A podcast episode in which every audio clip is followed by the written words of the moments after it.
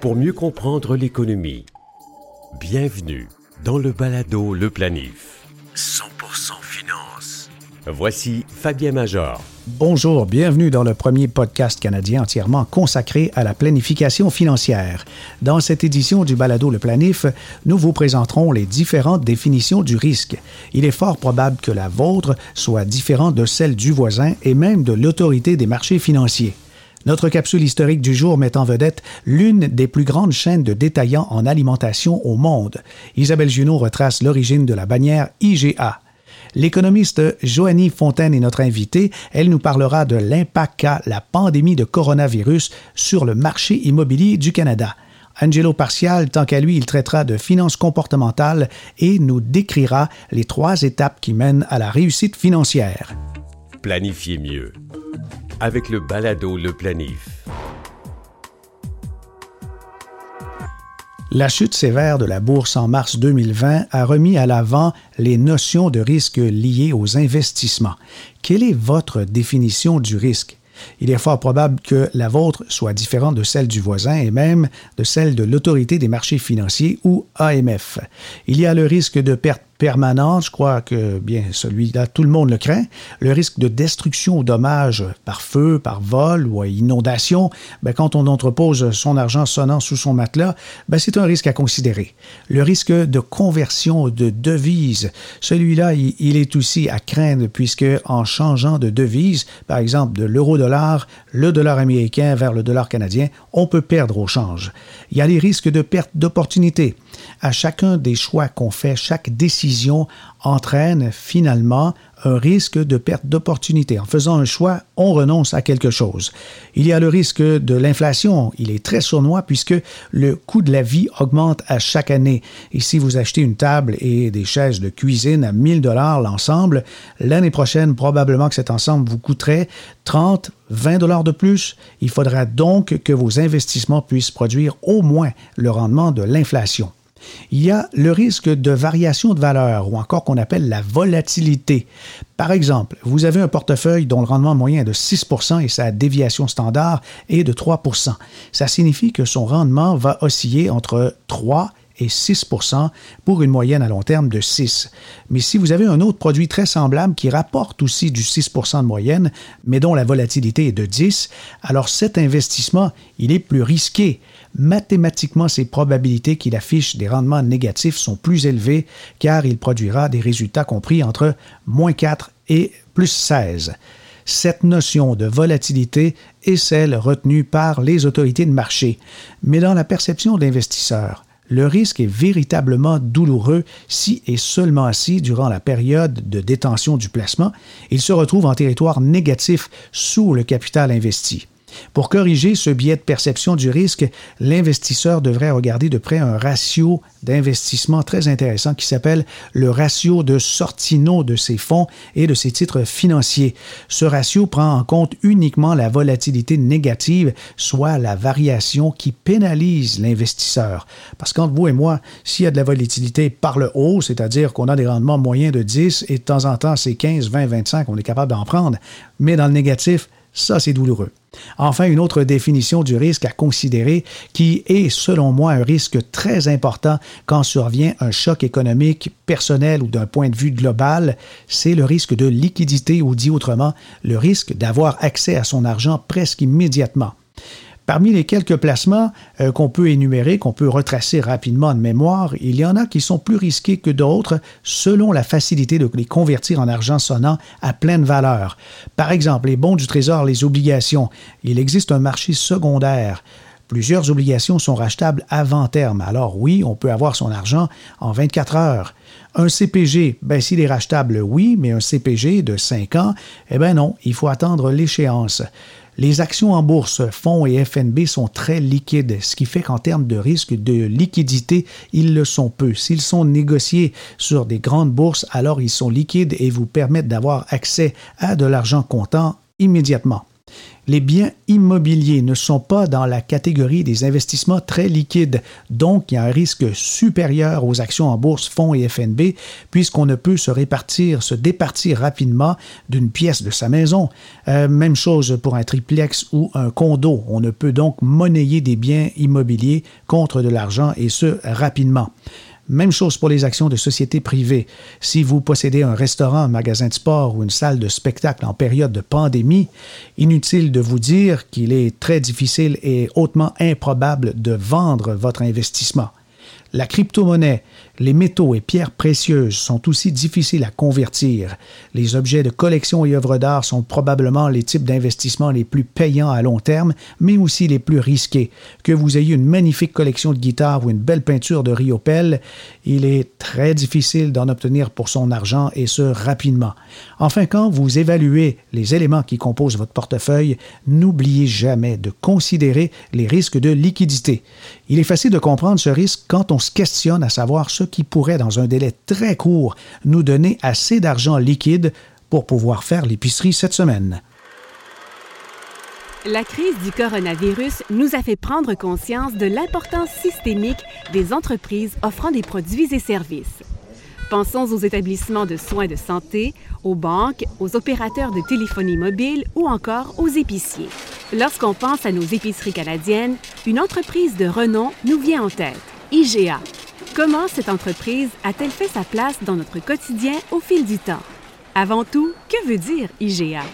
Cet acronyme signifie Independent Grocers Alliance, ou Groupement des épiciers indépendants.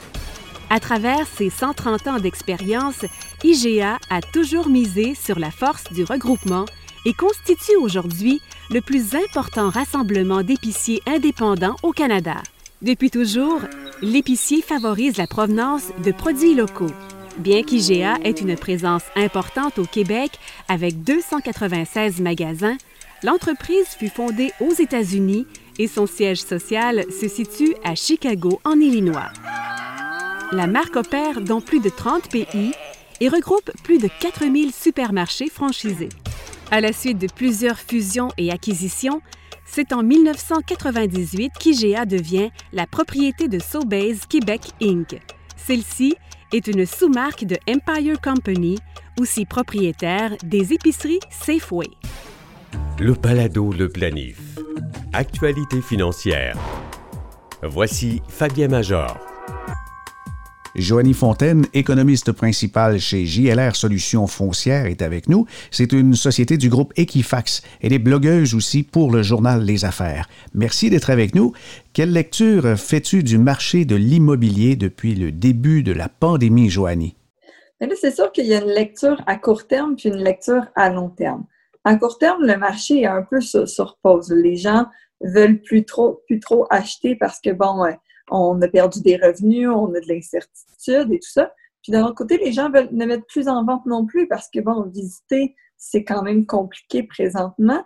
Donc, les gens sont un peu en attente, tant les acheteurs que les vendeurs. Donc, on risque de voir là, une baisse de transactions assez rapide là, dans les prochains mois. Nous, euh, comme on collecte les données qui sont publiées au registre foncier chez JLR, ça pourrait prendre quelques, euh, quelques mois avant de se voir, puisque c'est souvent des transactions qui ont, qui ont été euh, conclut des achats, des offres d'achat qui ont été acceptées en janvier et février qu'on voit présentement. Donc, euh, si je comprends bien, le choc économique observé dans le commerce de détail, il est décalé dans les statistiques du secteur immobilier. Bien, pour ce qu'on voit des transactions finalement officialisées. Mais dans les, les offres d'achat acceptées, refusées, on risque de voir une baisse assez rapidement parce qu'il euh, y a plein de monde qui finalement ont, mis en attente leur projet là, euh, de transactions immobilières, mais ce qui est différent d'une crise habituelle, c'est qu'habituellement, c'est seulement la demande qui est freinée. C'est-à-dire que les gens, il n'y a plus d'acheteurs sur le marché. Mais là, on a aussi les vendeurs qui sont plus sur le marché. Donc, c'est pas la même chose qu'habituellement. Donc, on voit le, nombre de propriétés en, vente, finalement, le stock de propriétés baisser, alors que normalement, en récession économique, il va augmenter. De tes observations, es-tu en mesure de quantifier une diminution probable, je ne sais pas, 10, 20, 30% des transactions? Est-ce possible?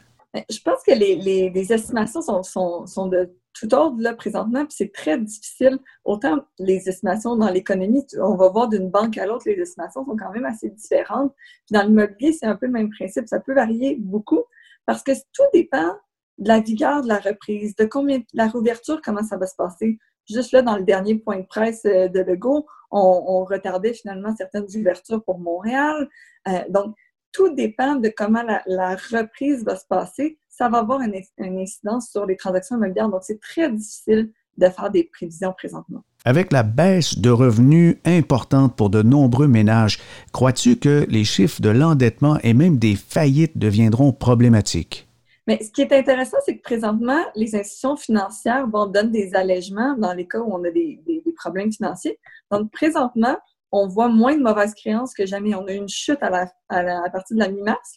On en a eu une chute importante parce que les institutions financières ne saisissent plus beaucoup de propriétés, justement, parce qu'ils donnent euh, des allègements. Parce que les institutions financières, il ne faut pas oublier, leur but, c'est pas de se retrouver avec plusieurs maisons sur les bras.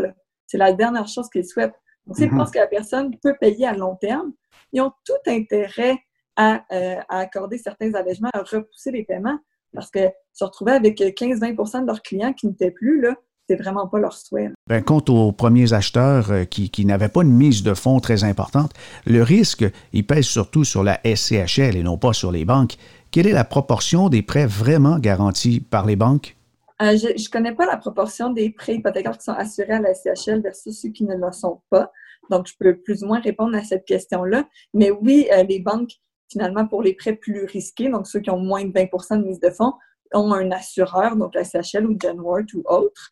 Euh, donc, ça limite, finalement le risque. Mais même là, si advenait le cas qu'il y avait quelques faillites et que c'était la SCHL qui prenaient le risque, mais tous leurs autres actifs immobiliers perdraient aussi de la valeur et deviendraient plus risqués. Donc, ils ont quand même tout intérêt à ce que ça fonctionne bien. C'est sûr que euh, l'impact que ça va avoir pourra dépendre des régions.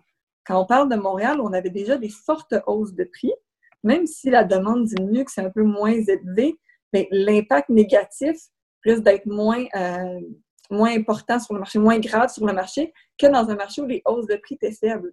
Et là, on a plus de chances de se retrouver territoire négatif rapidement.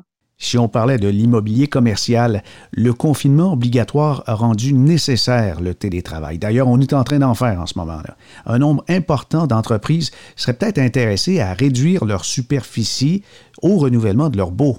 Mais c'est sûr qu'il y, a deux concepts, le résidentiel et le commercial, euh, que ce soit immeuble de bureau ou euh, immeuble pour le commerce de détail. Euh, c'est vraiment des réalités qui sont différentes oui, les immeubles de bureau à moyen terme, quand les gens vont renouveler leur, euh, leur, beau, ça pourrait, être, euh, ça pourrait venir jouer dans, la rentabilité des, euh, des, immeubles, puisqu'il y en a certains qui vont dire, ben, en fait, le télétravail fonctionne bien, je pourrais peut-être réduire mes espaces. Je pense quand même qu'il va y avoir un intérêt des gens à, retourner à un moment donné. Les, gens aiment, ont aimé le, travail à domicile pour certains, certains ont moins aimé, mais je pense qu'on a quand même une idée de vouloir voir un peu de gens pour rester à la maison à temps plein. Toutefois, c'est sûr que ça va avoir un impact sur la réduction peut-être de la taille euh, des bureaux. En ce qui concerne le commerce de détail, bien, on sait que ça s'en allait de plus en plus vers le commerce en ligne, mais c'est comme si on a accéléré un peu ce phénomène-là. Il y avait plusieurs commerces qui étaient déjà, euh, c'était déjà difficile, la rentabilité, c'était déjà, euh, il y avait déjà des situations problématiques. Donc là, on a exacerbé le problème. Pour le secteur commercial, il y a plusieurs petits commerces qui risquent d'avoir de la difficulté à payer leur, euh, leur loyer. Et dans le marché de la location, ben, il y a le segment court terme qui vit des heures très difficiles, autant les espaces de coworking que les logements offerts sur des plateformes comme Airbnb. Est-ce que ce segment en difficulté de la location peut peser lourd sur le reste de l'immobilier? Bien, je pense qu'il y, a deux réalités là-dedans. Il y a, bon, on parle un peu aussi du Airbnb dans ce que, dans ce que vous dites, là. celui de, de Montréal, peut-être, qui en concurrence avec beaucoup d'hôtels et tout ça. Puis là, c'est bon, finalement, il n'y a plus de location, c'est très difficile. Donc, ça ajoute des paiements aux gens.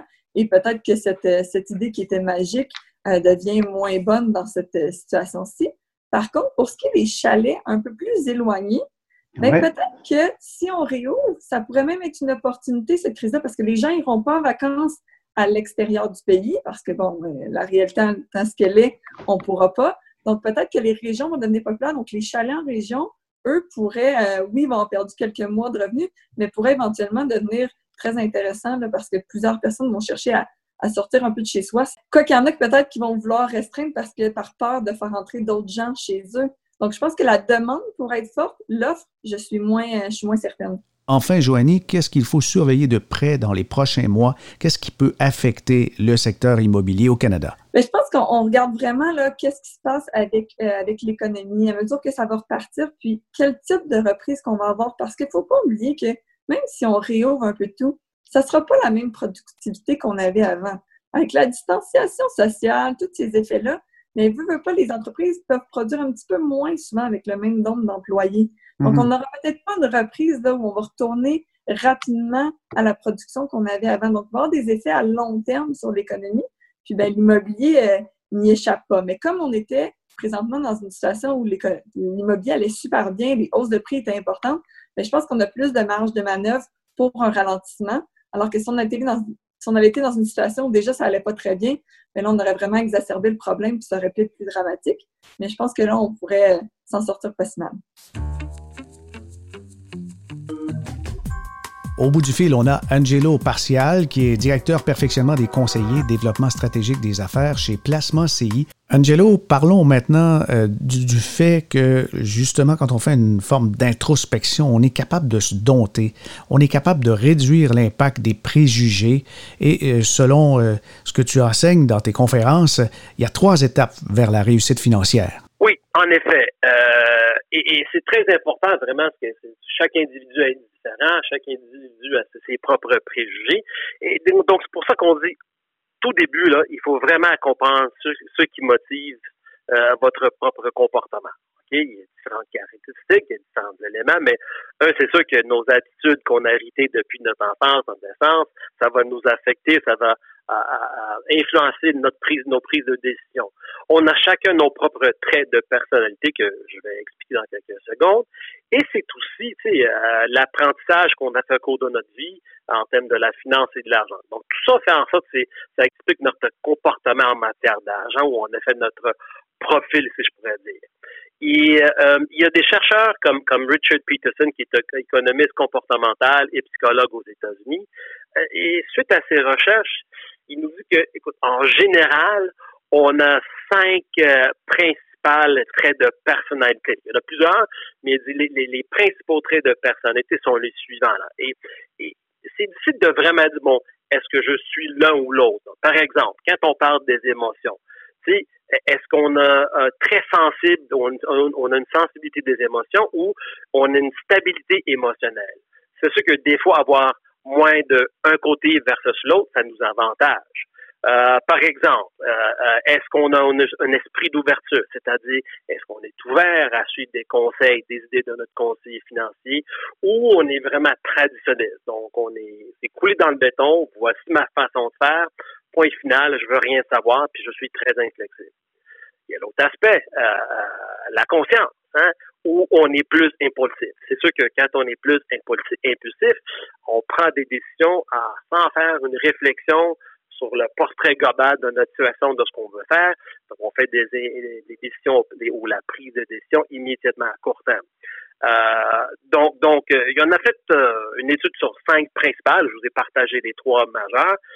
donc, les gens me posent la question, Angelo, y a-t-il un profil ou, ou personnalité idéale?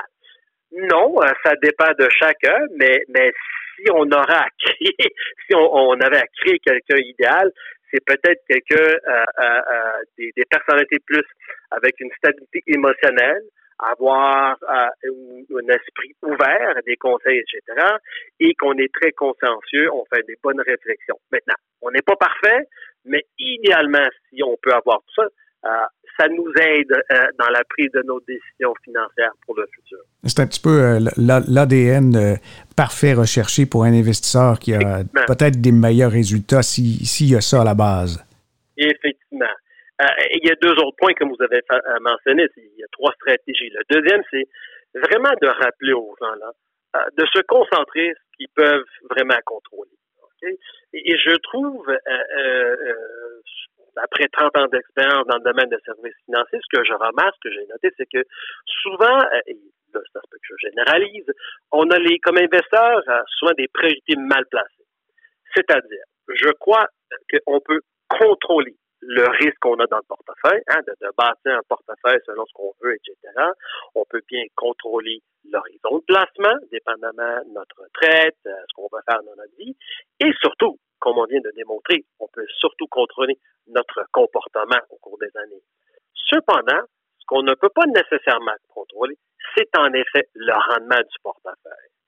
Mais ce qu'on voit, c'est qu'on a tendance, ou les investisseurs ont tendance à se concentrer sur le rendement du portefeuille. On dirait que c'est le chiffre magique, c'est tout ce qui va leur, euh, euh, euh, prendre leur focus. Et rarement qu'on se concentre, ou les investisseurs se concentrent sur le contrôle en termes de risque, de contrôler le réseau de placement et le comportement. On dirait que le chiffre, le rendement du portefeuille et, tout ce qui va diriger leur prise de décision, ce qui ne devrait pas être le cas. Par expérience. Effectivement. Par, expérience, Angelo, euh, des gens, lorsqu'on analyse leur situation puis on fait un vrai plan financier, on s'aperçoit que leur besoin financier n'a pas nécessairement de lien avec le rendement attendu. S'ils s'imaginent qu'ils ont besoin de 9-10% de rendement par année et selon leur niveau de dépenses et les objectifs, par exemple, de retraite, de pré-retraite, un 4 est suffisant. Et quand on fait prendre conscience automatiquement, on voit que les, gens deviennent beaucoup moins stressés, beaucoup plus calmes face au marché en disant Oh, finalement, je m'inquiétais peut-être pour rien puisque ça fonctionne, mon affaire. Effectivement, effectivement. C'est vraiment, euh, tu sais, souvent, on se fait poser la question, peut-être, euh, on vous a posé la question comme conseiller financier, c'est quoi le rendement idéal, c'est quoi le, chiffre magique, quelle est la somme idéale pour ma retraite, pour mes styles de vie?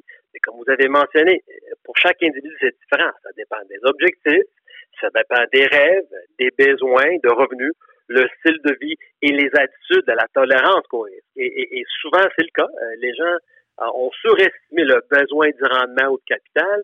Et quand ils s'assoient et qu'ils ont un bon plan de match en travaillant avec leur conseiller financier, ils se rendent compte, en effet, c'est pas si majeur comme ça que d'avoir d'aller chercher un rendement élevé. Un rendement de 4, 5, 6% dépendamment de nos besoins et de nos de placement, c'est idéal parce qu'on s'est assis avec notre conseiller financier et, on a eu des bonnes conversations non reliées au placement ou nécessairement au portefeuille, mais euh, euh, sur la planification du patrimoine qui est personnalisé pour moi-même selon mes besoins mes objectifs. donc, c'est pour ça qu'on dit une des stratégies même de, contrôler ce que vous pouvez contrôler, c'est oui, d'adopter une vision à long terme, ok?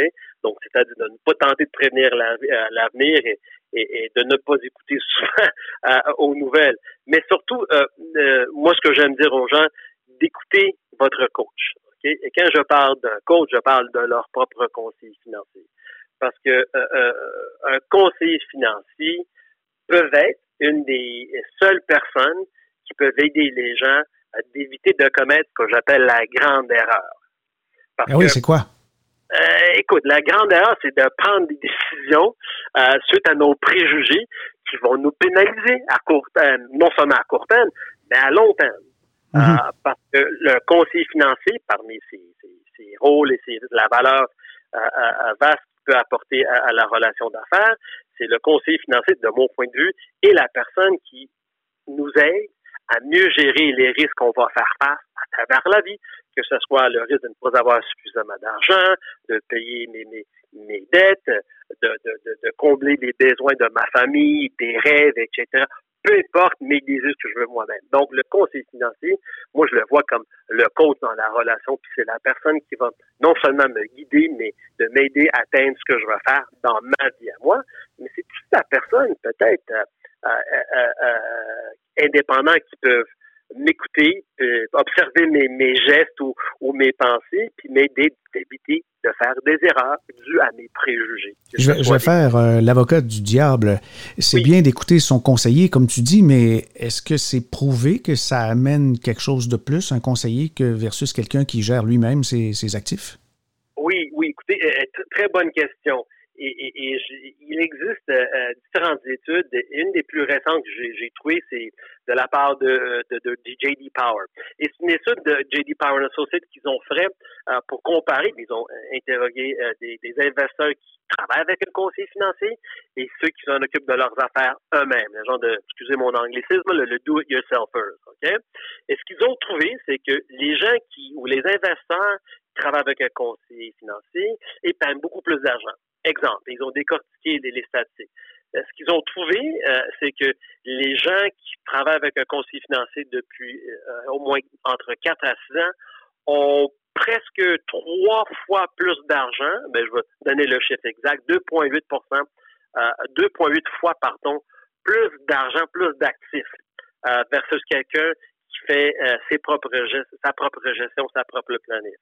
Pour les gens qui travaillent avec un conseiller entre 7 et 14 ans, c'est 4,8 fois de plus d'argent accumulé, de patrimoine accumulé.